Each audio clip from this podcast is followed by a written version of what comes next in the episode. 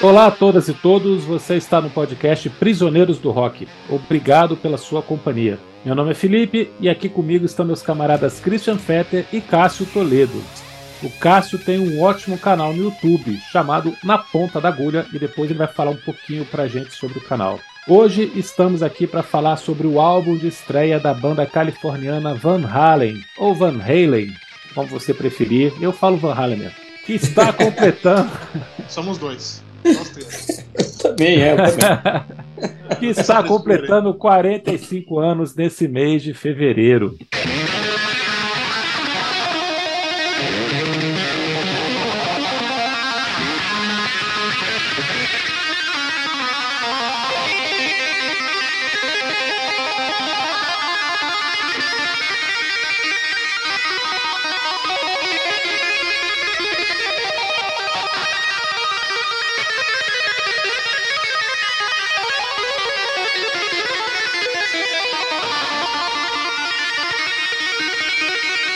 Disco só com o nome da banda no título, capa simples, seguindo a linha do Larry B dos Beatles, mas com a logo, o símbolo da banda bem no meio, como uma pista de que tinha coisa boa ali dentro. E aí, Cássio, eu queria começar com você, te passando a palavra e perguntando como você conheceu esse disco, o que, que você acha, de, em linhas gerais, da estreia do Van Halen.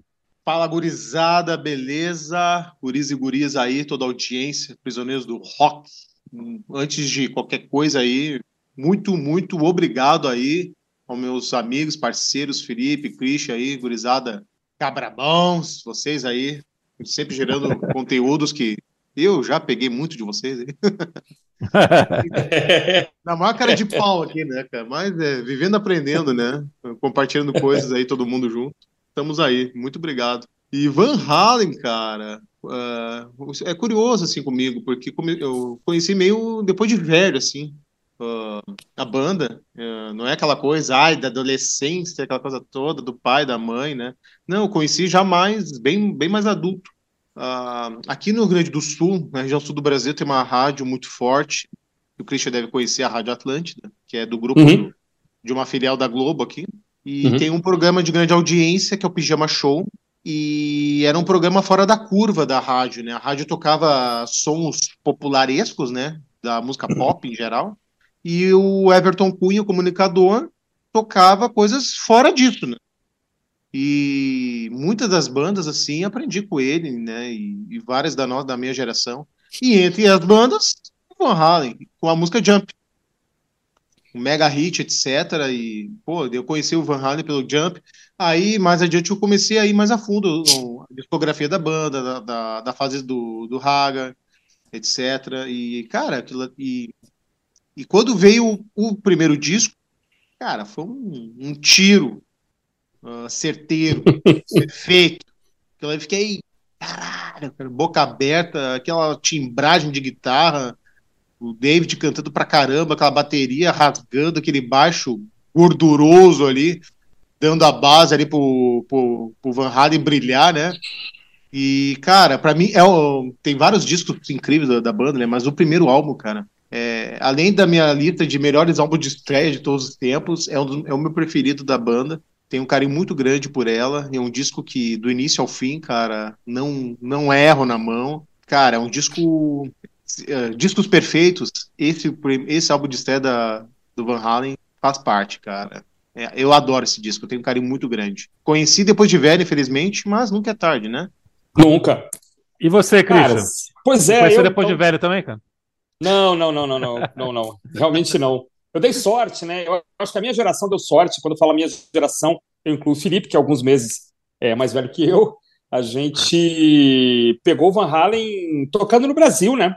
É, a, a única vinda do Van Halen no Brasil foi em 83, é, é, em 83 para 84, 84 veio o Kiss, né? Depois teve o Rock in Rio, a gente pegou esse períodozinho aí que a coisa estava estourando aqui e havia músicas tocando é, em rádio ainda um pouquinho antes do, do disco 1984, que aí estourou Jump, Panamá, é, tinha um vídeo de Hot for Teacher que era uma delícia para pequenos garotos, né, pré-adolescentes, né, assistirem o vídeo de Hot for Teacher era uma beleza. Mas é, eu lembro de ouvir na rádio é, Mini Street, é, não sei aonde agora, que é, uma, que é de um disco anterior, né, acho que é do Women and Children First, E eu me lembro do, do cover de, da música do Roy Orbison, de Pretty Woman, né, que era um vídeo que também deixava os jovens pré-adolescentes alucinados, né, um vídeo bem maluco, mas com uma moça lá bem sensual também.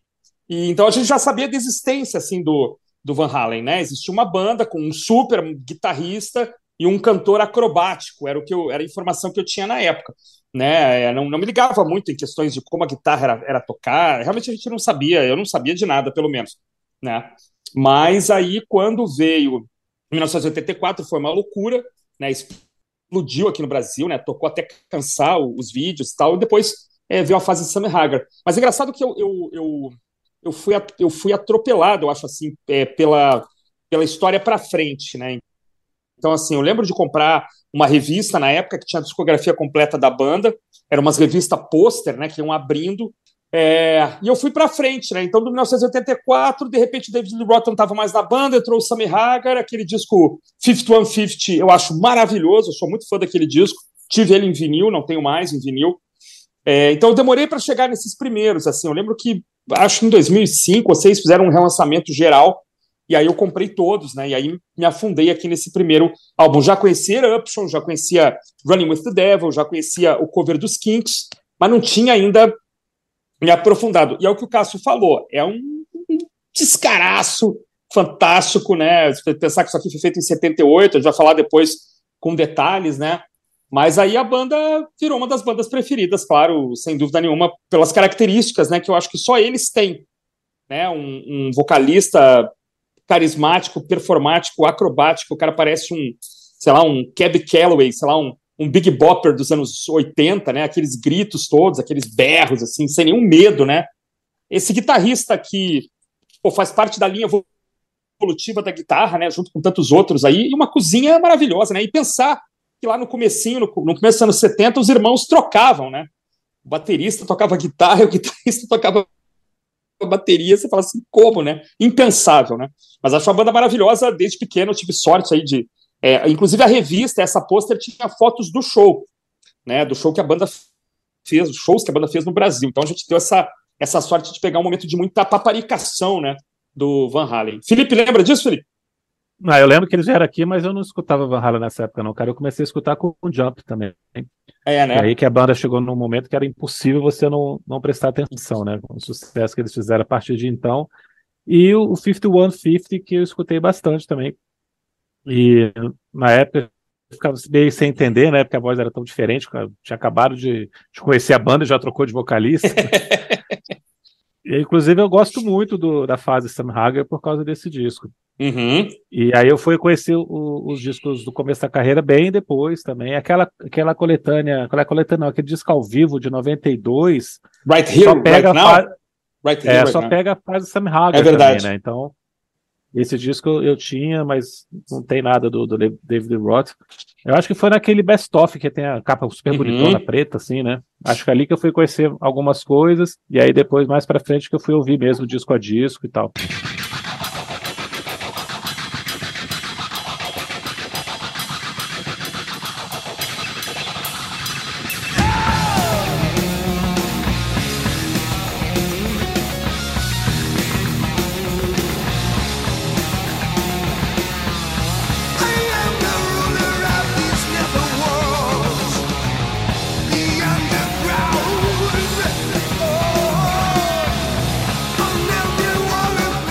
Mas, assim, é aquela coisa, você começa a, a ler a respeito de música, estudar um pouquinho, você imediatamente fica sabendo o quanto que essa estreia foi importante, o quanto que essa estreia é, é poderosa, né? Essa mistura que eles conseguem aqui. É, vamos lembrar que esse disco é lançado em fevereiro de 78, no auge da discoteca, uhum. e, quando, e quando você tinha uma cena alternativa chamada punk também muito forte, dos dois lados do Atlântico, né? Tanto na costa leste dos Estados Unidos quanto na Inglaterra, as pessoas ou escutavam discoteca ou escutavam punk rock.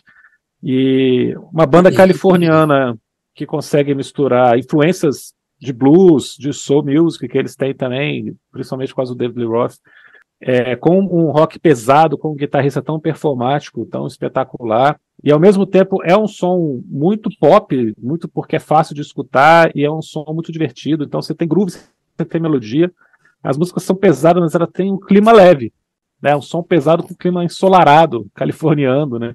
Eu acho que é, é uma definição boa para o Van Halen. São músicas que você escuta sorrindo porque a banda tocava sorrindo, né? Você vê nos shows que os caras estão sempre se divertindo demais, né? E não era uma, e não era uma banda que. Uh, vamos pegar um exemplo. Tá, esse DC, grande parte, joga para joga a favor do Angus e do Brian Johnson, né? Que era o uhum. mestre sala e o porta da bandeira, né? O Van Halen não. Ambos eram integrantes ativos, participativos. Tá, o Van Halen é estrela ali, o Ed, né? O, pô, guitarrista né, monstruoso, mas o baixista, o Michael Anthony, o Alex, mandavam bem demais. David Roth, o, o sol, né? Que saía predominando todos os lados do palco ali, pegando os holofotes também para ele, né? Era, era uma banda, cara, que todos os integrantes atuavam mesmo, né? não era só jogar a favor do guitarrista, né? É, ambos os integrantes tinham uma posi um posicionamento de palco muito forte.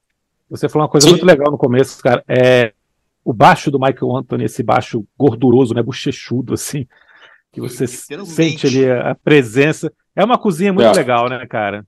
É uma cozinha espetacular. Numa banda que você tem esse vocalista e esse guitarrista, você prestar atenção na cozinha e ela se destacar é porque os caras realmente faziam o trabalho deles com perfeição, né?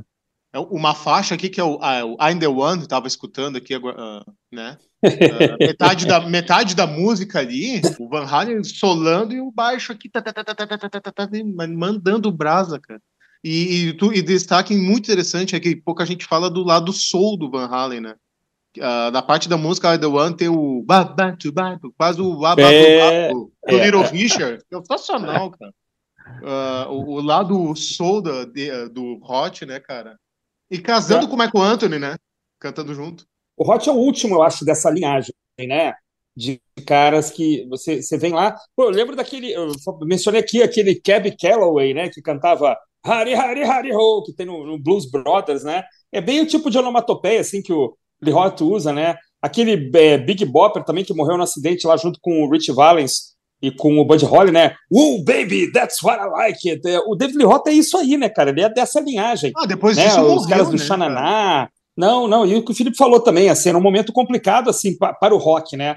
O rock não estava em alta, né? As bandas de rock estavam gravando disco, né? O Kiss tinha gravado disco até, assim, I Was Made for Loving You, né? As bandas os, é, os Stones, o, o prog estava meio ali tentando entrar nos anos 80, e eles abriram para o Kiss, né? E eu, eu li, eu li num, em algum lugar que nessa época o, o Van Halen era uma espécie de terror das bandas de abertura, assim, a, as bandas principais não queriam que o Van Halen abrisse, porque eu não sei se o Hanoi Rocks ou outra banda foi posta para fora. O Tony Iommi fala que abriram o show pro Black Sabbath nos anos 70 e o empresário uh -huh. chegou os caras que vamos tirar esses caras, eles estão melhor que vocês.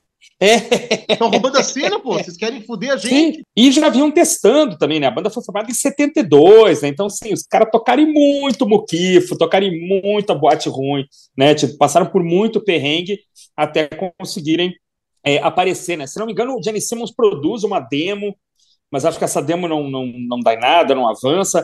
É, mas o, isso é uma coisa bacana, assim, eles acreditaram no, no Van Halen e isso pode ter ajudado também a banda a aparecer quando sai esse disco de estreia, lógico, é, um, é uma, é uma loucura. O, a Karen vai dizer que eles têm um guitarrista que redefiniu o que é possível fazer com seis cordas, né? Então, quando a Karen fala isso, é claro que começa a chamar a atenção, né?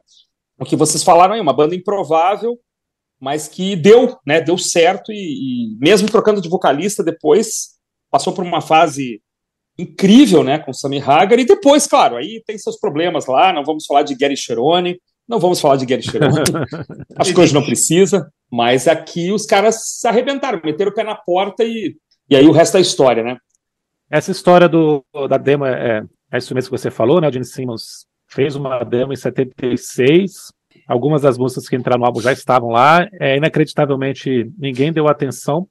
E aí, pelo que eu sei, não sei se você conhece a história, Cássio, o Ted Templeman, que depois se tornou o produtor do disco, assistiu os caras tocando num, num clube, um show num lugar pequeno, assim, lá na Califórnia mesmo. Sim. E conseguiu levar eles pra gravadora, né? Ah, foi o próprio. Ah, uh, disso eu não, não recordava. O Ted que. É. Fez a, fez a intermediação até, até a Ele assistiu os caras, levou pra gravadora, conseguiu o contrato e produziu Cara, o disco, né? Então. E é isso que o Cris está falando, eles já tinham um tempo bom de estrada, cara, já estavam ali desde 72, com essa formação desde 74, então eles realmente estavam com uma bagagem muito boa para chegar no estúdio e gravar, e aí o Templeman quis gravar esse disco ao vivo no estúdio, né? Eles não quiseram hum. fazer muito overdub. É, o... Olha, dá para ver, dá para ver certinho, né? Que tem horas que realmente o Ed Van Halen está correndo ali para sair do solo e voltar para acorde, sair do acorde e entrar no solo. Em vários momentos não tem overdub mesmo. Em alguns momentos é bem claro, me parece. Mas em vários momentos é. não tem, né? O feeling, né, dele tá é, tocando ali, usando a alavanca, daqui a pouco usando os harmônicos, jogando um acorde, power chord. É, a rapidez dele é um negócio inacreditável, né? É um negócio que não, não se tinha visto ainda. A partir desse álbum ali, todas as outras bandas ali posterior, todo o beberam da fonte do, do Van Halen ali, né? O, é, né? Aquela, o, do, a galera do New Breach of Heavy Metal ali, o Accept, Corpus Corpus ali, deu uma. Pegaram emprestado sem aviso prévio ali pro, pro Ed Demais, né? Demais. Cara, total, é. total. O, o, interessante o Ted, cara, é... esse detalhe eu não sabia, uh, que ele fez a, a conexão entre, junto com a gravadora, né? Então, gravadora é o, Warner, é, né? É, é, é, o George Martin, né, do, do Van Halen, né?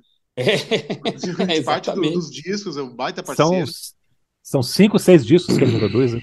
E o, a, a, importância de um produtor, né? Esse primeiro disco aí certamente tem um, um dedo dele ali de manter a preocupação de ter um som comercial, uhum. preservando a técnica do, do, dos quatro integrantes, mas sem ficar chato. E resgatando lá do hard rock do início dos anos 70, que estava fraco, como o Christian e, ah. e, e o Felipe destacaram aqui, trouxe de volta à tona, né, cara?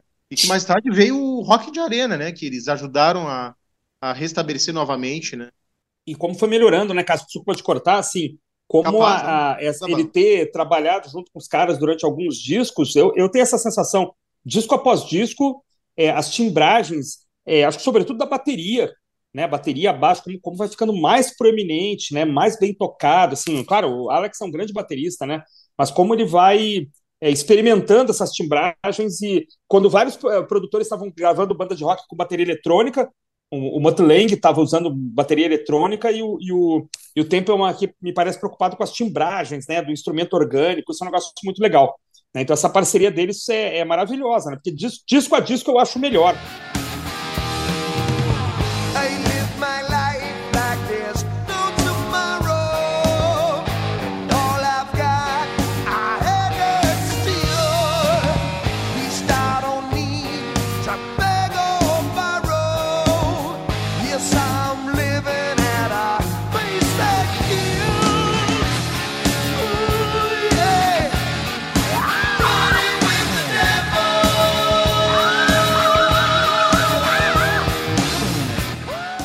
Running with the Devil abre o disco e, cara, faixa parece que foi pensada para ser uma faixa de abertura de um disco de estreia, né? É impressionante. Ela não é uma música óbvia para uma faixa de hard rock. Eu acho que ela já causa uma surpresa por causa disso, do, dos acordes escolhidos ali. O David Roth começa cantando mais baixo do que ele vai mostrar depois. Aí quando grita, ele grita muito alto, né? Então já tem essa surpresa também. Um ritmo também que não é tão acelerado, né? Ela tem uma, uma batida mais sincopada, assim, mais cadenciada, mais empolgante. Então, assim, é, é a faixa de abertura, para te preparar, cara. Tá te mostrando que, olha, é isso daqui que você vai ter pela frente agora. E se prepara que o negócio vai ficar cada vez mais empolgante. A faixa de abertura. Eu tenho muito esse lance de faixas de abertura, né? É, e, cara, essa é uma faixa de abertura espetacular, né, cara?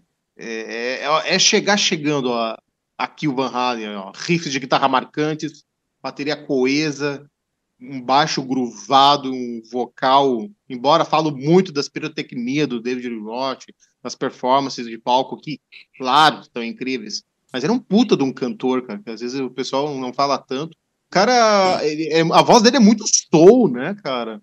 É. é, é ele tem um, ele é um multifacetado musicalmente, né? O cara adora Frank Sinatra, esses cantores de, de, espetáculos teatrais dos Estados Unidos, dos anos 60, 70. Não é à toa que ele, ele vai fazer isso na carreira solo dele. Eu gosto dos, dos discos solo dele, embora variável musicalmente, eu acho interessante. Mas ele é um puta de um cantor, cara. Eu não sei por que, que ele me lembra, às vezes, também o David Coverdale. Não sei se isso passa na cabeça de vocês. Ah, Tem um sim, certo, sim, sim. Uma ali, meio que relembra o Coverdale. E é. o cara canta pra caralho nessa faixa, assim como todo o disco, aí que vamos seguindo aí. É, o vocal dele é, é, é, além da curva. Não, espetacular. Faixa de abertura, uma das grandes faixas de abertura de, de primeiro álbum de todos os tempos, né?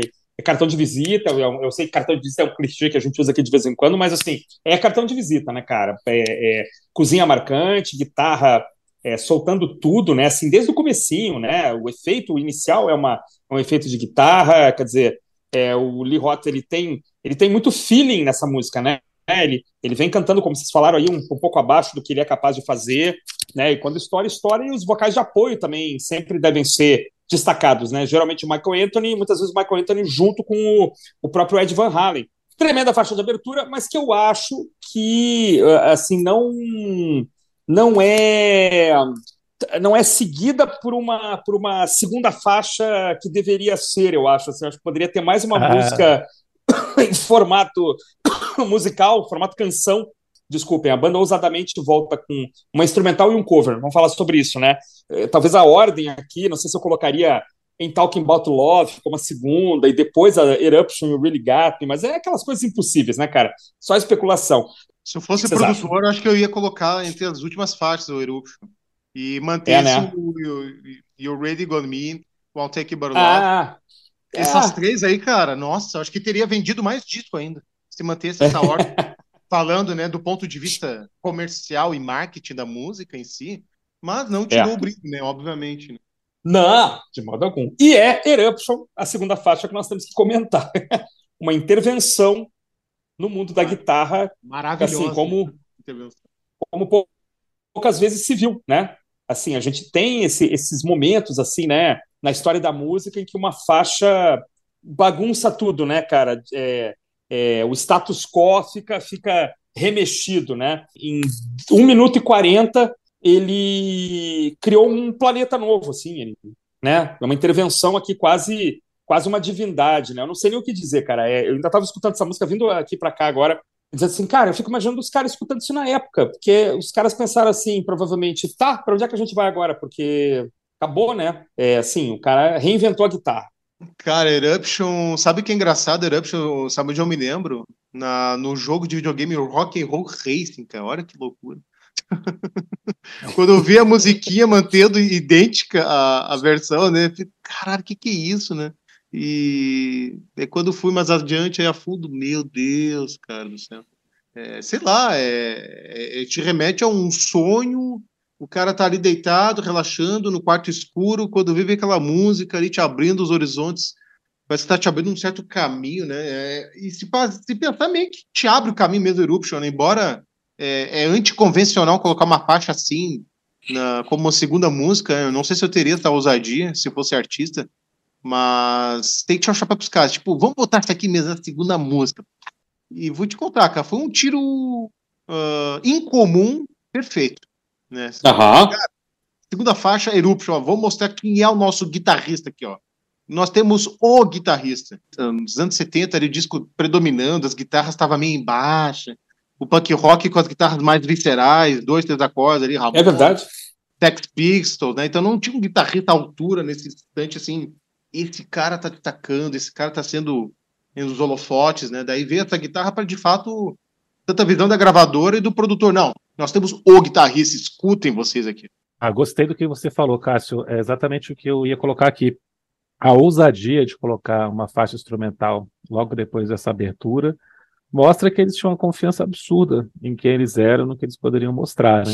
Porque uma coisa que. A Eruption não nasce como uma coisa pensada aqui para o Ed se exibir, não era uma, uma ideia inicial de ter isso aqui como segunda faixa nem nada. Foi uma, uma ideia também do tempo do produtor, de ter escutado o Ed estar tá brincando ali com a guitarra e falar, cara, isso é muito bom, faz de novo, faz de novo, vamos gravar. E pelo que eu li, foram feitos três takes. Ah. E aí ele escolheu um take para colocar no disco e não foi nem o take que o Ed Van Halen gostou. ele falou, não, não, esse não tá bom não. Ele falou, não, esse aqui que é o bom sim, vai colocar esse e tal. E entrou só, cara, o cara faz em três takes. E realmente, cara, você muda a história da guitarra como instrumento no rock e você cria essa possibilidade aqui de, de surpreender as pessoas dessa maneira com técnicas que ele não inventa, mas ele transforma não só em técnicas dele, mas em técnicas que o mundo passa a conhecer mais, né? O tapping não era uma, uma técnica usada no rock, era uma técnica usada anteriormente, mas no blues e outros estilos, né, em música flamenca, mas não no rock, né? E ele coloca isso no rock de uma maneira que, pronto, agora o tapping é do Ed Van Halen, como outras coisas que ele faz também, né? É, eu, cara, é coragem, acima de tudo, de estar aqui como segunda faixa e a qualidade do que é feito, né? E sim, 1 minuto e 40, né? Que é uma coisa também boa da gente destacar, porque se tivesse 3 minutos, talvez ela não ganhasse tanto destaque, assim, porque encheu um pouco o saco, né? Porque é, é legal, assim, é só para estourar sua cabeça e pronto, acabou e vamos para a próxima, né? É muito e legal. E vamos para uma festa, e vamos para uma festa, né? E é, é só legal, legal lembrar que, que é, eu, eu acho, é, assim, sempre achei, tem um disco do, do Genesis com o Steve Hackett que eu acho que ele usa lá em 73 ou 2, sei lá, a técnica de, desse finger finger tapping, né, que é tocar com os dedos no braço e tal. Ah, Mas é, é, o Robertinho do Recife fala também aqui no Brasil que ele já usava isso antes. Tem mil histórias aí sobre o uso, né? Também no jazz, né? O, o Holdsworth, eu acho que já usava, um cara que tinha as mãos enormes. Alan Holdsworth, que tocou no Soft Machine, acho que ele também usava essa técnica. Tem um monte de gente, né, Felipe? Mas... É, ele não inventou nada, mas ele popularizou, cara. Não tem jeito. É. E tem uma coisa dele, dele é, de uma certa forma, é, um, eu não sei como é que eu vou dizer isso, mas assim, o, o, o finger, é, esse dedo que fica batendo no braço, né, da mão que usualmente estaria tocando, ele geralmente ele fica parado numa nota só, né? E quando sou em eruption, o, o dedo está se movendo, né, cara? Ele, está fazendo outra, mais uma nota, né? Isso é muito difícil, cara. Isso é muito complicado. Você tem a três, dois ou três dedos aqui fazendo a, Talvez esse movimento esse... que o Ed Van Halen, digamos, implantou na técnica. Né? Eu nunca Porque até então os caras. Escutei. Eu não escutei antes. De é. notas e sequências. É. Eu acho que ninguém é. fazia. Eu acho que nesse eu acho que, ele dá o mérito dele de... ao criador. Eu acho que tem. Tem esse pioneirismo, né? Assim, de. de... De, e da velocidade, da inteligência dele, né? Então, você vê ele tocando isso ao vivo, né? A gente já, já falou aqui de faixas instrumentais de pouco mais de um minuto. A gente não leva mais de um minuto falando delas. Eruption dá para escrever um livro a respeito, provavelmente, porque tamanha a importância dela. Então, por isso que eu convido os amigos que não conhecem, né, quem está nos ouvindo, e quem gosta de guitarra, saibam que aqui né, a história da guitarra foi, foi redesenhada, se galgou um novo patamar aqui. Milhões de coisas seriam feitas depois, por Steve Vaz da vida e outros caras aí, mas o Titio Ed, nosso recentemente, né, ainda para mim ainda é recente, é, falecido, ele, ele criou uma coisa nova aqui.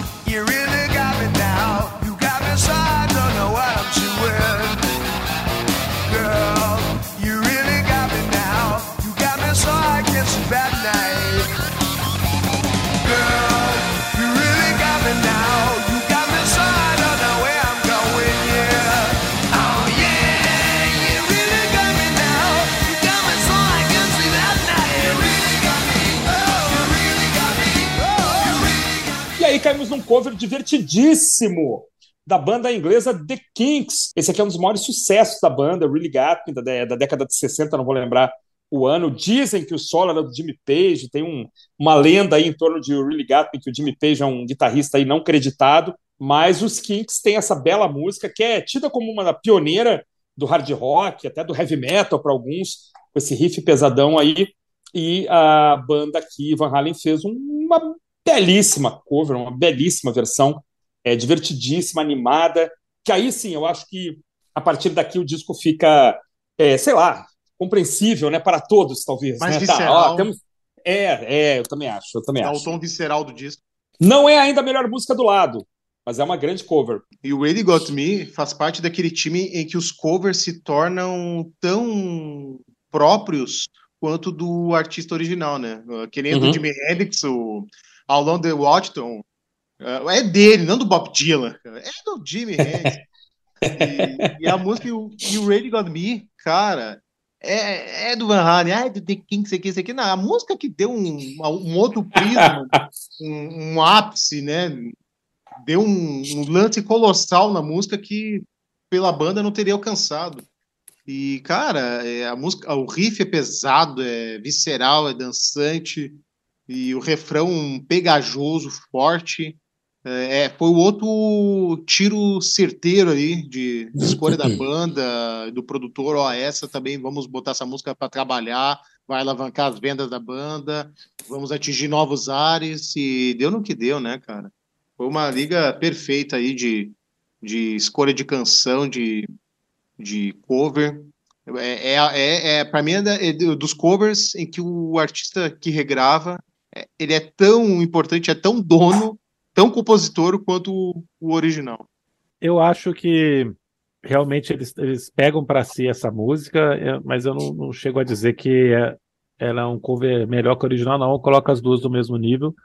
Gosto muito da versão original. Mas agora, se você escuta as duas, obviamente você sabe qual foi feita primeiro e qual foi feita depois, né? A diferença de produção, de som é enorme. Só que a diferença temporal entre as duas músicas é de 14 anos, cara. é pouquíssimo, né, cara? É pouquíssimo. Muita coisa é aconteceu música... por aí. É. Uma música, imagina se você pega uma música de 2009, cara, e faz um cover. Ela é uma música de 64 que foi regravada em 78, cara. Mas você tá em outro universo aqui já, né? Tamanha foi é a mudança no rock nesse período. É, foi o primeiro single do disco, conseguiu colocar a banda novata no mapa, né? Chegou na posição 36 na parada americana. Isso já é o suficiente para você realmente chamar atenção. É, foi uma escolha do produtor, né? Que essa fosse o primeiro single. A banda não queria, mas ele achou que era necessário ter um, um hit mesmo, assim, uma música bem pop, curtinha. Mas é engraçado, cara, que até Jump, o Van Halen não tem singles poderosos, cara. Não uhum. tem músicas que estouraram assim por si só. Os discos todos venderam muito bem. Os discos todos têm uma aceitação muito boa, mas não singles isolados, né? Na verdade, até Jump, o melhor single deles era Pretty Woman, que também é cover. Mas é, é, eles não têm uma série enorme de singles ali chegando em top 10, não. Engraçado, né? Apesar de todos os discos venderem milhões. So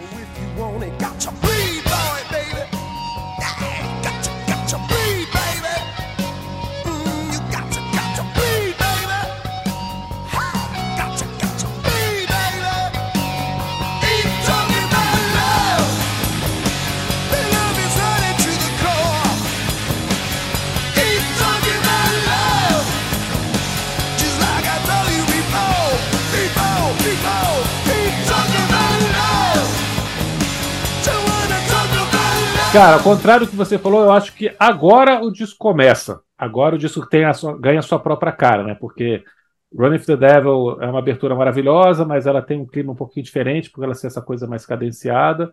Aí vem instrumental, cover, e agora tem a primeira faixa realmente foda, fodástica desse disco aqui. Talvez a melhor música do disco. É, hoje eu fiquei na dúvida. Até então eu achava que era, mas hoje, escutando de novo o disco inteiro, fiquei na dúvida. Mas, cara, And Talking About Love, cara, que música maravilhosa, empolgação pura. Aqui é rock com cerveja, riff fantástico, baixo gordão, David cantando pra caramba. Cara, funciona demais, cara. Impressionante como é que essa música aqui é o, o grande hit, cozinha precisa. Só, só elogios, cara. Eu acho essa música maravilhosa. Eu tenho, eu, é, tenho eu certeza, adoro. eu tenho certeza que o Felipe colocaria, se ele fosse o Ted, colocaria essa música em primeiro lugar na abertura do disco. Eu acho que essa música tem mais, acho que essa música tem mais a cara de colocar, embora, né, tem que tirar o, a primeira faixa ali original ali é ótima também, mas acho que mas daria uma liga ainda maior. Quem é o Van Halen? Essa música, a primeira faixa do disco, eu acho que seria seria mais cabível, né? Curiosamente, Talking About Love é a maior faixa do disco, né? Ela tem 3 minutos e 50 e é a maior faixa do disco, né? Eu acho que aqui é Van Halen com V e H maiúsculos, né, cara? Um super riff, né? A cozinha explodindo, David Lee Roth cantando pra caramba, é um refrão ganchudo que você canta junto, mesmo se a pessoa porventura não alcance, você canta uma oitava abaixo, não tem problema, né? E, e muito empolgante. Olha, brincando aí, brincando, talvez a melhor faixa do disco mesmo, né? Isso aqui é. Não estamos falando sobre amor, né? Eu acho que tem a coisa também da, da dinâmica também, né? De ela, de ela ficar é, é, lenta e depois ela, ela subir, né?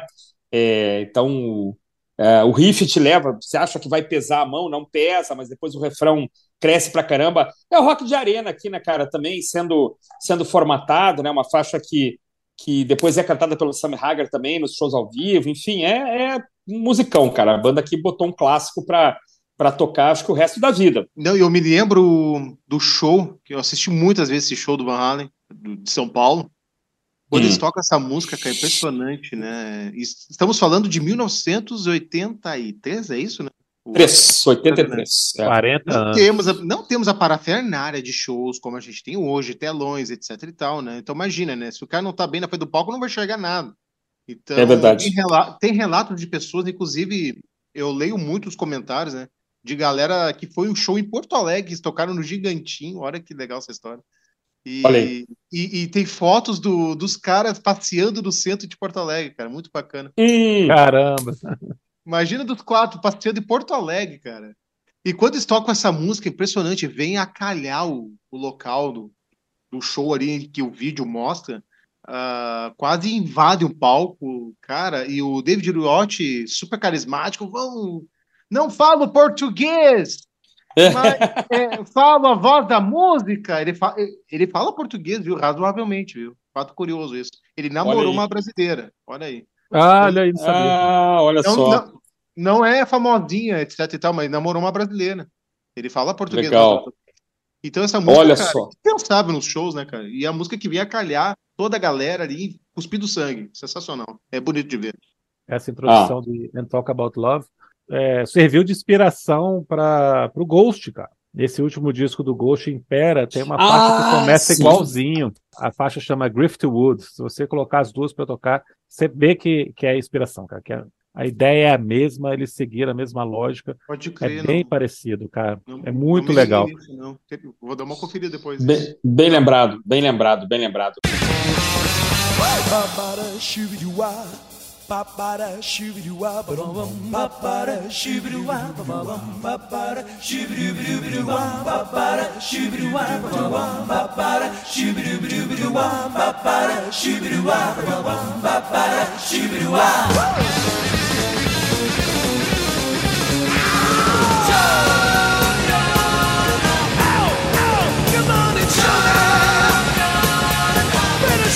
Cara, e a banda Van Halen, da qual estamos falando, pisa o pé no acelerador, acelera 140 por hora e faz I'm the One, que é uma baita de uma faixa também, né, cara? Um puta de um riff, uma condução maravilhosa, vocais maravilhosos, enfim, uma faixa que fecha muito bem é, o lado A, que é um lado praticamente, praticamente não, né, caras? Um lado intocável, né? Um lado A irrepreensível. Que eu, eu falei antes ali, né? O, a parte soul, bah, bah, bah, que eu acho sensacional no é, meio da é. música ali, depois de um solo feroz ali do Van Halen e do Ed e, e, o, e o Michael Anthony fazendo uma companhia incrível, né? Com o baixo gordo ali detonando.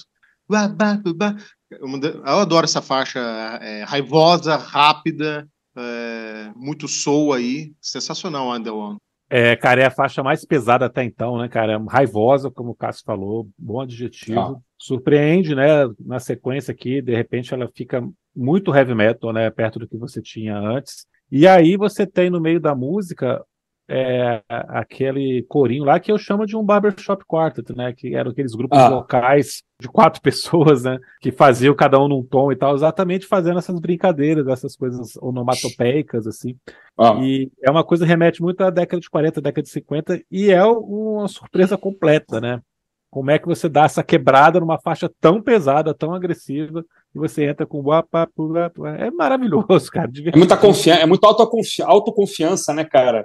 E é uma coisa que o Van Halen coloca aqui que eu acho sensacional, que é essa galhofa, cara, essa coisa de ser uma banda de rock pesada, mas para se divertir, né? Que não se leva tão a sério, que brinca com, com, as melodias, com as canções, né? Não fica fazendo aquela pose de rock, de rockstar mal, é malvadão, né? Fodão, malvadão e tal. É muito legal, cara. E o Michael Anthony aqui, nesses backs também dando show, né? Em vários uhum. momentos do disco, mas aqui você vê que os dois estão cantando juntos, que é muito legal. O Michael Anthony, não sei se vocês chegam a, a, passar isso na cabeça de repente, ele dá o mesmo casamento assim, semelhante ao Glenn Hughes dá pro David, David Coverdale, né? Ah, da, sim, da, sim, com certeza. Nova, da outra fase Deep Purple Coverdale, né? Toca baixo sim. bem e canta bem. Então o Michael Anthony é meio um, o Glenn Hughes do, do, do ali, né?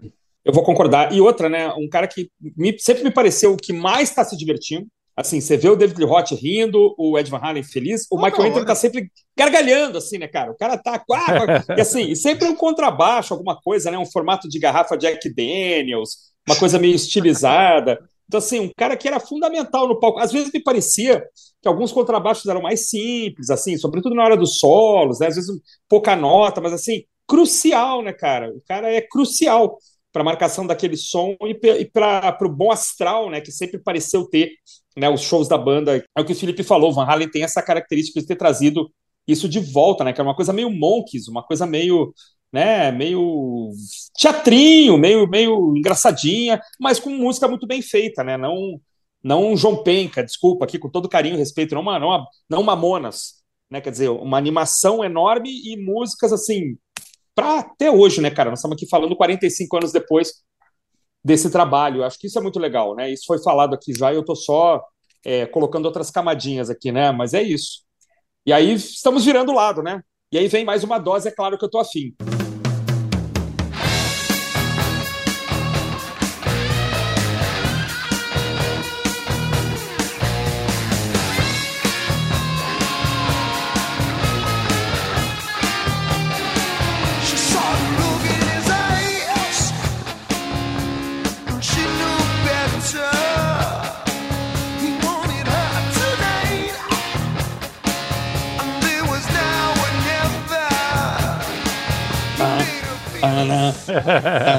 Para mim, cara, o Barão aqui pegou James Crime, esse riffzinho sempre me lembrou. Parece que o Cazuza vai entrar, né? Mais uma dose.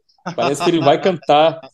E é James Crime, muito ser, legal, ótima música, e eu lembro do Barão demais. Pô, faz sentido, uhum. faz sentido, né? Eu tinha parado nisso.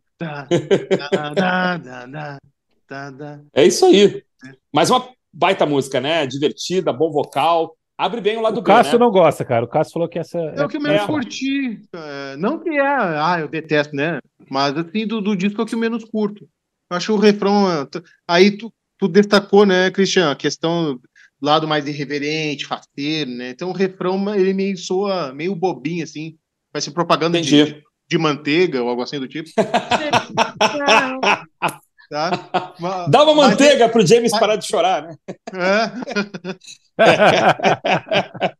mas interessante que o refrão é o mais um exemplo de lado soul do, do Hot. Né? Oh, é. James Se você tirar as guitarras, cara, isso podia ser um single da Motown, assim, da década de ah, 60, total. tranquilo. Tira o peso, é Motown. Né? É, James Crane tem isso. Eu gosto dela. Felipe vai ter que desempatar. Eu acho ela muito legal. Não, não, eu, eu, eu acho excelente essa faixa, cara. Ah, olha aí. Mas assim, eu entendi que o Cássio quis dizer com essa Sim. coisa bobinha, mas ela me ganhou, a coisa bobinha me ganhou. Eu gosto desse refrão de corinho, eu acho divertida, eu gosto desse mid-tempo que ela tem aqui. Ela tem um clima muito leve, muito divertido ótima melodia, eu acho ela bem legal, cara, mas ela realmente é a, mais bobinha, assim, nesse sentido. Ela tem essa coisa alegrinha, talvez até demais, né? Então dá para entender porque que dá, perfeito. Todo mundo, assim. Mas eu gosto, eu curto pra caramba, eu acho ela bem legal. Nesse show do Brasil também eles tocam, também a galera vai tudo dançando, alegre. Acho que eles tocam quase todo esse disco, né, para dizer a verdade, né? Agora o lance curioso, cara, tem, uh, a, a, a, gente percebe assim o poder de um integrante. Tá, o Van, que nem a gente destacou, o Ed é o, é o Messi, né, cara? É o, é o craque. Mas o Hot tem que também ele tem uma posição forte dentro da banda, né? O Van Halen é um nome Van Halen por causa do David do Hot. Ele que deu a sugestão. Acho que era Gênesis, cara. Cara, começou Gênesis. Então, era, era Gênesis, aí descobriu uma certa banda com certo Peter Gabriel, é. É, que chamava Gênesis, que não fazia muito sucesso na América ainda, né? Não, não fazia muito fazia sucesso na Europa, mas na América não, né? América do Norte, claro. E aí eles é, mudaram para Mammoth, que eu sempre achei o nome bacana, sempre achei o nome legal, Mammoth. Disse o David Lee Roth numa entrevista que ele se baseou um pouco no Santana, que ele achava legal um nome, um nome próprio, é, né, um nome de, de, né? Então ele se baseou no Carlos Santana para sugerir para os caras o, o Van Halen. Agora, para mim, vem a pior faixa, a faixa 9.9. Atomic, Atomic Punk, Punk, eu acho ela incompleta. Eu acho ela. Faltou alguma coisa aí. Desculpem. Eu não gosto dessa timbragem da guitarra também, acho estranha, não me agrada. Parece estar tá rolando num liquidificador. Acho um negócio estranho. Acho que ela não se resolve. Ela para no meio e começa de novo. Não consigo gostar de Atomic Punk assim, tanto quanto as outras. Sai correndo. Uma, eu tenho uma visão sobre ela. Vamos lá. Pode ser uma viagem minha, enfim. Né? Um, é por isso que o senhor está aqui. Um é por isso que o senhor está aqui. Vamos, vamos viajar e bagunçar, né? o, o, o, Atom, o, Atomic, o Atomic Punk, será que de repente foi uma faixa pensada para meio que agradar ou conquistar a galera do punk rock ali? Porque é uma música rápida, tem alguns acordes, né? Se ouvir ali, o auditivo, ele é sons mais, né? A, a, mais amáveis, né, para a galera do punk rock naquela época ali, que mais acordes mesmo, e, e tem um, agressividade um pouco rápida. De repente, eu, no meu contexto, olha, foi a visão dos caras ali de ter uma faixa para punk rock, estamos aqui, estamos amigos, é nós, estamos juntos, ó, tem uma faixa bacana aqui que vocês vão gostar.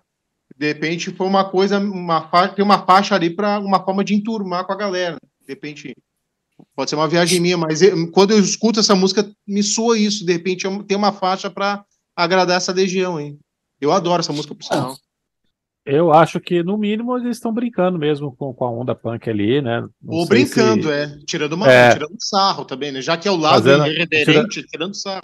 É, exatamente. Fazendo uma brincadeira, tirando um sarro ali, sendo irreverente. Mas ela tem esse clima, né? A dinâmica dela tem, tem mesmo essa ligação com o punk bem agitada, bem rápida. É, eu gosto muito dessa coisa que parece um flanger, Christian, que começa é. depois aparece no meio ali. Eu acho bem legal. Eu acho que dá uma, uma, um toque diferentão nessa faixa. Não me incomoda, pelo contrário, eu acho muito bom.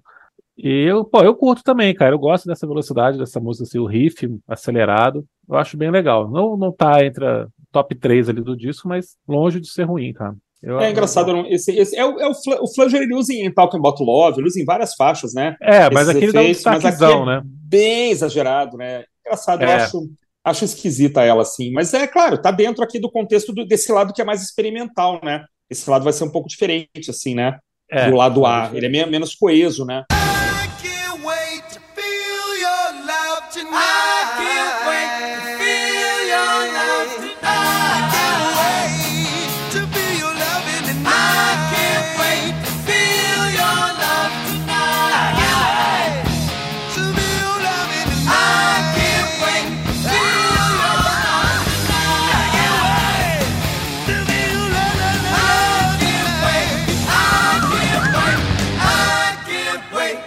Tá, Fear Love Tonight é mais, mais uma que é divertida. Eu acho que ela termina com umas harmonias vocais que são muito Beach Boys, né? Que uhum. é um, um, grupo da Califórnia também, como o Van Halen. Eles fazem do mesmo esquema ali, a dobrada de voz, cara, o jeito que eles estão cantando, muito legal. Tem refrão com, em forma de coro também. É muito bonita, cara. Eu acho uma faixa muito legal também. Uhum. Concordo, gosto dela sim. Uh, mais outro, né? A música que dá o, o nuance soul, né? Da, da banda. É. O Little Dreamer, gosto dela, talvez não chega a ser a fundo, né? Nitidamente, mas talvez seja a faixa um pouquinho mais arrastada, mais, um pouco mais é, é, obscura, né? Little Dreamer, dun, dun, dun, dun, dun, dun. Dun, dun, dun, dun, dun. Então tem um lado um pouquinho obscuro ali, mas nada, nenhum absurdo, né? Mantendo a, a, a mantendo o, o gênesis da, ali do, do Van Halen aí, da, da irreverência, mas talvez a música menos faceira do, da, do disco. Adoro ela. As du, duas ótimas faixas, a, a, a fase arrastada da, da banda aí no, desse primeiro disco, cara, sensacionais. É, eu acho muito legal essa. O Felipe destacou um negócio que eu ia falar, que é o, o final de Fear of Love Tonight, esse final a capela é totalmente Beach Boys, né, cara? Até, até a forma tranquila como eles terminam a música, né? É. é, um finalzinho quase quase despretensioso, né? Não tem um vocalzão no final, um encerramento épico, nada, né, cara? Ela, ela, ela, ela começa simples, termina simples, e isso é muito legal. Acho que a banda tá aqui homenageando, assim, a partir daqui, principalmente, a banda está homenageando alguns, alguns antecessores, eu acho. Então, acho que Fear of Tonight tem essa coisa do, né, do, dos Beach Boys, e acho que Little Dreamer, cara, a, essa levada em tempo mais, mais lento, né, em mid-tempo aqui, se a gente pode chamar, eu acho que conversa muito aí com, com o, aquele Deep Purple também, meio mid-tempo, né, aquele Purple do Coverdale com Hughes, né, com algumas músicas que são assim, né, mais tranquilas, mais groove do que velocidade, né? E eu gosto, acho as duas ótimas, assim, Fear of Tonight tem essa coisa Beat Boys e Little Dreamer me, me chama muito, assim, pro lado do, do, do Purple, é, White Snake, e, e, eu gosto muito quando a banda também explora essa, essa coisa mais grooveada, e quando a banda faz isso, dá espaços, né, também para para você é, evoluir a guitarra, evoluir o baixo, a bateria, o vocal, né? Eu acho bacana assim que tem esses espaços abertos. A música em medio tempo ela te dá uns espaços abertos, né? Então, e o Little Dream é interessante, não chega a ser voz grave, né? Mas nota-se algumas notas um pouco mais graves do, do Rótica, tipo, mostrando que o cara tinha um controle vocal ali impressionante, né? É, cara, Little Dreamer, dessa audição agora pra gente fazer o programa, ficou ali disputando com About Love como a minha preferida do disco. Eu fiquei ah, que legal. impressionado com esse clima mais soturno, mais dark que ela tem, apesar do corinho de UU que tem ao longo da música, que é muito legal. É, acho muito bom o jeito que ele está cantando, que o David canta aqui, alguns pedaços meio declamado nas estrofes. Baixão pesado pra caramba, gorduroso, lindo. Ótimo trabalho de bateria também. É, a interpretação vocal talvez seja melhor do David Lee Roth ao longo do álbum, por essa variação que ele faz de estar tá com, com, um tom mais grave em vários pedaços. E o clima me pegou, né, cara? Obviamente, assim, eu fiquei impressionado com esse climão aqui, mais pesado, mais soturno, essa coisa mais cadenciada, mais lenta. Muito bem construída, cara, muito empolgante, assim. Eu achei maravilhosa. Maravilha, maravilha. É, eu gosto muito dela também. E aí vem a segunda cover, né? Que é um blusão chamado Ice Cream Man. Maravilhoso. Cara, só um detalhe. Né? Eu ah. tava. Uh, eu sabia que era um cover, mas eu nunca tinha ido atrás do procurador original, alguma coisa assim. Quem era esse cara, né? O John Breen. Ah. Ele nasceu em 22, mas só foi gravar é, 94. O primeiro disco dele foi 94, o segundo de 2000. 72 anos. O cara é, é a Clementina de Jesus. O cara é a Clementina de Jesus do blues americano, hein, cara? É o cartola do blues, né? Sim, ele tinha feito singles, né? Álbum foi só em 94. Ice Cream Man é uma música de 53 que foi lançada em 69. Depois ele fez algumas outras coisas, mas ele só gravou um álbum mesmo em 94. Quem será que deu a letra dessa canção? Tá me cheirando a Hot também, que ele bebe nessa, nessa velharia, essas antiguidades aí. Será que deve. Ah, deve, deve ser, cara. É, está parecendo pesquisa com certeza, mesmo. Com certeza. É. Até porque ele toca, ele toca o violão dessa faixa, né? O, o John o David Lee Roth. Não, ah, não, o David Lee Roth ah, toca violão, né? Então, assim, ele devia ser o fã mesmo da música já, né? No show do Brasil ele toca, sensacional, cara. Um, um, um é. O, folk, o folkzão pegando, o blusão pegando, daqui a pouco vai o Van Halen e carro. ah, never stop, I usually passing by just around 11 o'clock. And if you let me cool you one time, you'll be my regular stop. All right, boys. I got one nine banana, Dixie cups, all flavors and push up to ice cream man. Stop me bugs are five. See now all my flavors guaranteed satisfied. Yes, I'm your ice cream man. Não, e assim, né, cara? Até aqui a gente estava falando do David Lee Roth cantando rock and roll, cantando é, emulando cantores da década de 70, né, fazendo vocalzinho bobo aí, James Crying, é um vocal bobinho mesmo, né, James Crying, gritando, mas assim, é. vocalista de blues não tinha aparecido ainda, né, e está cantando bem pra caramba, é, se esse cara tivesse gravado um disco inteiro de blues, eu não sei se ele já fez isso, mas era assim, dava para comprar de olho fechado, né, cara, aqui ah, ele, ele honra, assim, né, é um, é um, grande cantor e um cantor versátil, né, não é todo mundo que, que encara bem, né, tem hora que ele tá praticamente sozinho, cantando, né? Ele, ele assim, quase não tem instrumental até o meio da música, né? Então é. ele, pô, sensacional, né? Uma música de 3 minutos e 20, mas que não tem pressa de acontecer, né? Muito bem construída. Introdução é. ali toda só no violão e depois para entrar o resto da banda. Muito legal, né? Como é que eles reconstroem um blues clássico ali de uma forma inovadora. Mas essa é uma faixa aí que eu não iria no banheiro do show do Van Halen de jeito algum. Ia ficar ali pra, na plateia assistir dela. Tem aquelas faixas que o cara vai no banheiro, né? Ah, tá faixa vai, né? Ah, sai daqui. Agora, esse aí não, esse, opa, ah, White Queen mesmo, tá, tá. Cara, é muito legal, cara. Divertidíssima, como o Felipe destacou aqui muito bem. É, ela tem uma levada e ganha naturalmente, não demora para acontecer, fica naquela viagem entre o violão e a voz do, do, do Hot ali, cara, muito boa. É, foi um tiro, mais um tiro certeiro desse disco aí. O cover bem escolhido, embora acho que na época ali lançada ninguém lembrava dessa música aí, eu imagino. É, e, e deu uma nova luz essa canção. Muito bem. E o disco vai para o final com mais uma ode aos anos 70, na minha opinião. Mais uma música que olha para trás, que é On Fire. Olha aí, cara. Vou discordar de você. Eu acho que ela olha para frente, cara. É mesmo, cara. Eu acho que Vamos On lá. Fire é climão total de heavy metal inglês que viria a partir dali, cara. Eu acho que ela é a mais é a mais new wave British heavy metal aí. É um pré-British heavy metal. É.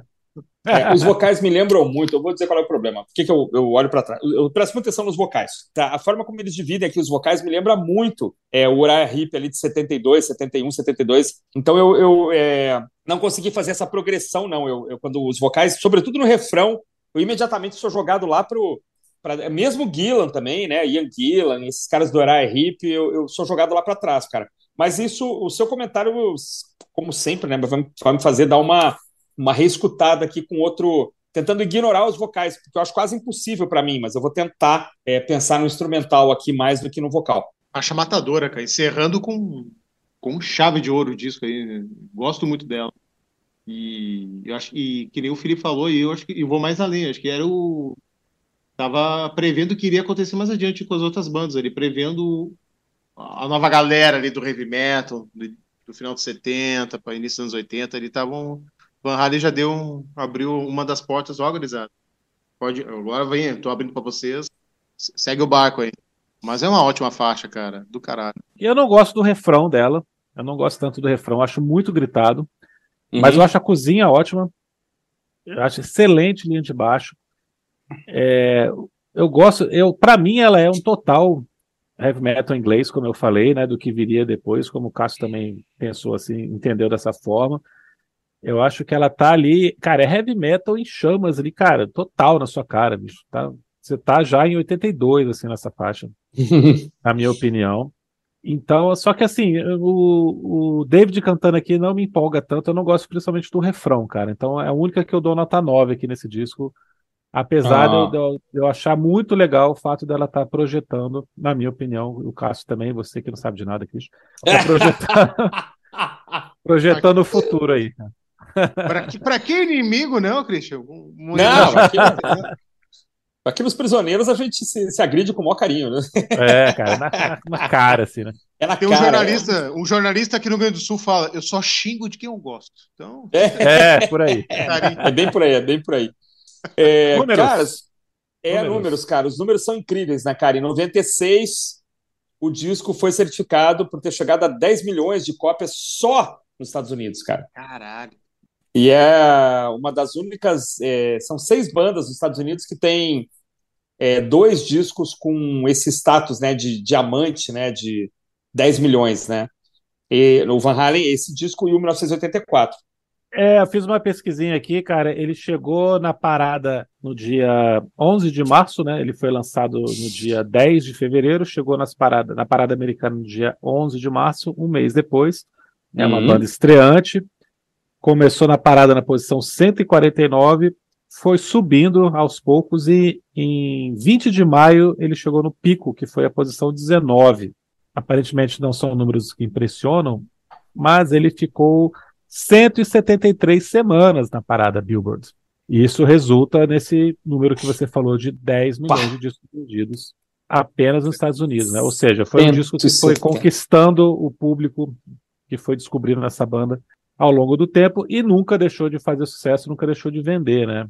Que é uma coisa muito legal. Isso garante é, essa vendagem absurda ao longo dos anos aí, porque nunca deixou de ser importante. É, é incrível, assim, que a cada cinco anos eles foram dobrando, assim, foi, foi aumentando a, a, as vendagens, né? Eu estava vendo aqui, lendo aqui, na colinha mesmo, né? Então, assim, é, o disco lançado em 78, em 84 Quer dizer, seis anos depois, cinco vezes platina, então 5 milhões. Caramba. Né? Aí em 89, 6 milhões. Em 93, 7 milhões. É, em 94, um ano depois, 8 milhões. Então, assim, e aí em 96 ele chega. Então, é como tu falou, ele sempre foi ali, um milhão por ano, um milhão e pouco por ano. É muita coisa, né, cara?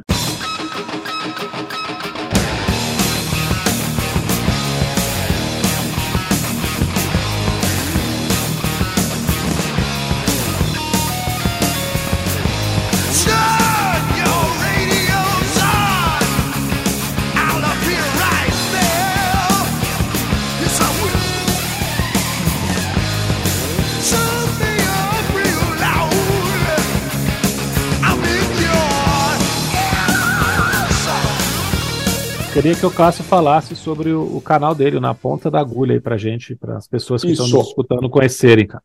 Ah, obrigado, hein, cara, pelo espaço, pela oportunidade mais uma vez aí, adorei o papo aqui. E, cara, o projeto Na Ponta da Agulha aí foi um.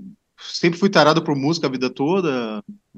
Eu não sou do ramo musical, não fiz jornalismo, nada. Estudei música, mas por meu consumo próprio a vida toda e, e, por estímulo de amigos, estímulo de namorada da época que estava comigo aí, não, vai lá, cara, fala de música, etc e tal, e, e quero dar a menção e a benção aí ao nosso amigo Luiz Brode, que foi um dos caras aí que deu estímulo e metia a cara tapa literalmente, né, cara, é, é aquelas coisas assim, tipo, nunca cozinhei isso aqui na vida, mas eu vou dar minha cara tapa para fazer isso aqui, e eu fiz mesmo.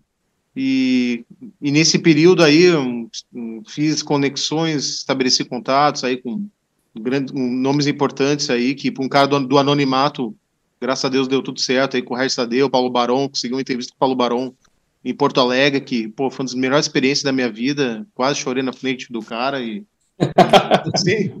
e tu sente aquela conexão genuína, né? Pô, o cara do bem ali viu que era um maluco, um jovem retardado, querendo fazer música igual ele foi um dia.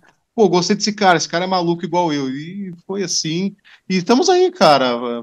Opiniões, discos, é, estudando, resgatando histórias, é, conversando com pessoas aí legais da música, do mainstream, a, a cena alternativa de Porto Alegre, Brasil aí, quem sabe nomes internacionais aí. Eu vou ter que fazer um curso de inglês aí, né, cara? Tem que me puxar. e tem muita entrevista bacana aí, cara. Já vou dar antemão aí. O nosso amigo Felipe fez uma participação especialista aí num bate-papo com o Marcelo Gross, que eu gravei em Porto Alegre, na, na loja Toca do Disco, que é uma loja há mais de 30 anos, aí, uma das principais do Rio Grande do Sul. Um papo maneiríssimo aí. Falamos do disco solo dele, fizemos altas viagens musicais. E é aí, pessoal. Convido a todos a conhecerem o nosso trabalho na ponta da agulha. Coloquem no YouTube. E tem muitos papos legais, opiniões aí, e muita coisa boa tá, tá vindo por aí. Então fica todos convidados aí conhecer o nosso trabalho na ponta da agulha. Legal, excelente, cara. Muito obrigado, Cássio. Foi muito bacana, cara. Espero que você participe novamente quando a gente te convidar. Porque Pô, foi legal chamar. demais, cara. É, eu adorei, cara. Primeira experiência de podcast, nunca tinha participado assim, né? Então, adorei mesmo, de coração. E, cara, é só chamar que eu tô dentro. Muito bem, meus amigos, minhas amigas. É, estamos encerrando o nosso programa de hoje. Hoje falamos sobre um disco que está fazendo aniversário. Muitas vezes a gente fala sobre discos que não estão fazendo, mas agora esse é, é um disco aniversariante, né? O disco de estreia da banda Van Halen, que está completando 45 anos de lançamento. Né? Eu estive com meu amigo querido Felipe o nosso super convidado especial de hoje, que vai voltar mais vezes, com certeza, o Cássio né, do canal Na Ponta da Agulha. Cássio, mais uma vez, nossos agradecimentos. Muito obrigado, Felipe. Uma alegria sempre estar com você, cara. E semana que vem tem mais aqui no Prisioneiros do Rock. Assunto é o que não falta. Então, boa noite a todos e até mais. Then they talk about you cold when you were headed for the skies. But you were young and bold, and baby, didn't that change with a wink of your eye? Now no one's talking days gone by. No one talks about the times